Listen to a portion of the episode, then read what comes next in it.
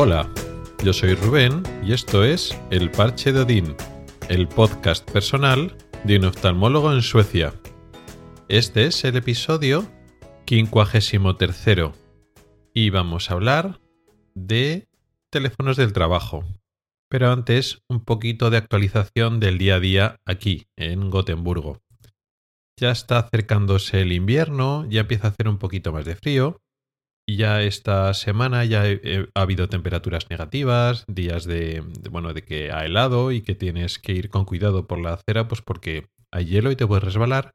Y estos dos últimos días ya ha nevado. Sería la primera nevada que cuaja y está todo muy bonito y todo nevado. Y hemos aprovechado esta mañana a ir a hacer un paseo, una excursión, así viendo toda la nieve realmente ha sido curioso porque estaba muy nevado aquí en Gotemburgo, muy bonito, y hemos decidido ir a un sitio un poquito más lejos, un poquito más al interior, a como a media hora más o menos en coche, que hay un lago muy, muy grande, que tiene una forma, lo que son los márgenes, tiene una forma como de, de fiordo, y es una zona que parecía muy bonita, y efectivamente hoy que lo hemos visitado por primera vez, pues muy bonita, una reserva natural donde hemos hecho un paseo que ha sido muy bonito, pero ahí no había nevado, pero hacía bastante frío.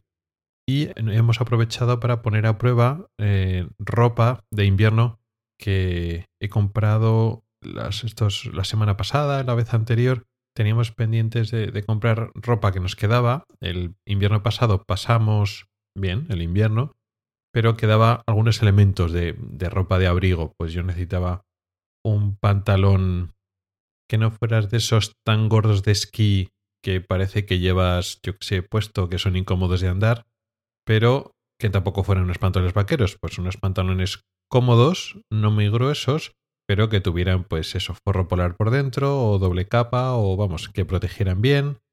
También eh, algún abrigo nuevo, pero que, que fuera bueno. Y, en fin, camisetas térmicas interiores, en fin, que nos habíamos equipado mejor y hoy ha sido para probarlo. Y efectivamente, aunque la sensación térmica pues con el aire allí al lado del, lago, con, eh, con, el bosque y tal, pues con el aire la sensación térmica bajaba pues a menos 5, menos 6, no sé cuánto.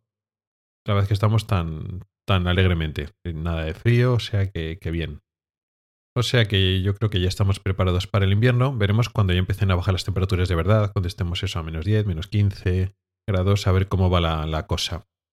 Pero hoy no quería hablar solo de, la temperatura, ni de la ropa, ni de que llega el frío, sino quería hablar de teléfonos del trabajo.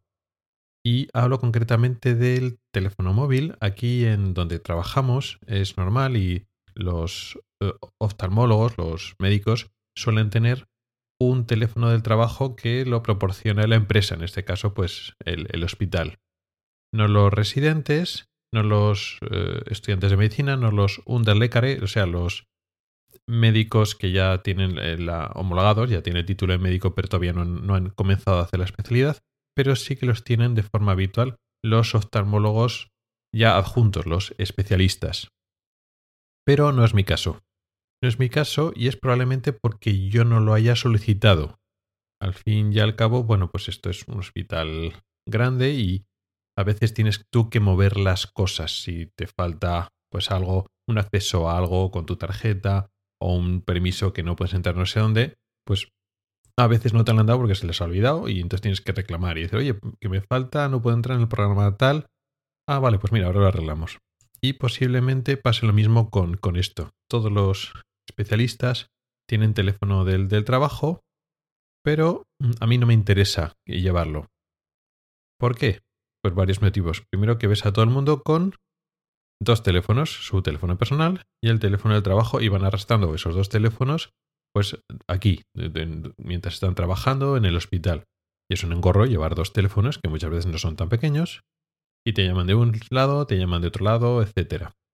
Y también son esos teléfonos cuando haces guardias, ¿no? Cuando haces guardias que estás en tu casa, pues te llaman ese teléfono de trabajo. ¿Por qué no me interesa mucho tenerlo?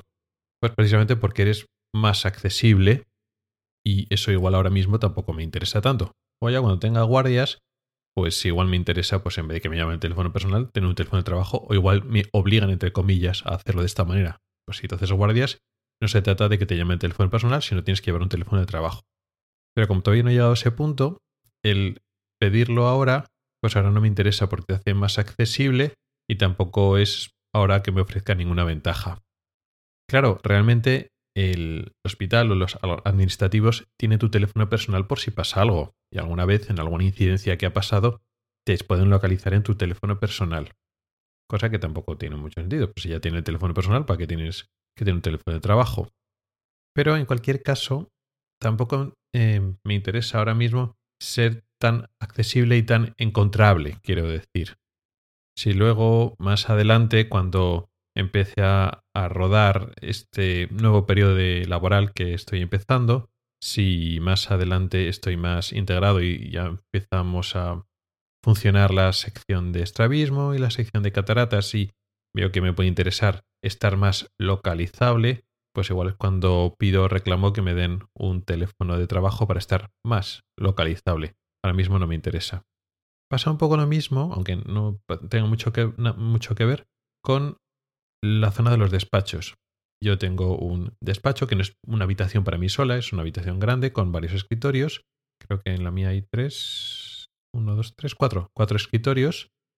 Que ahora, que ahora mismo estoy yo y los demás no están utilizados fijo por alguien. Sí, hay otra persona, un, uno de glaucoma, pero que no viene, no trabaja todo el rato en el hospital, viene una semana de cada mes o cada dos meses casi siempre estoy solo en el despacho.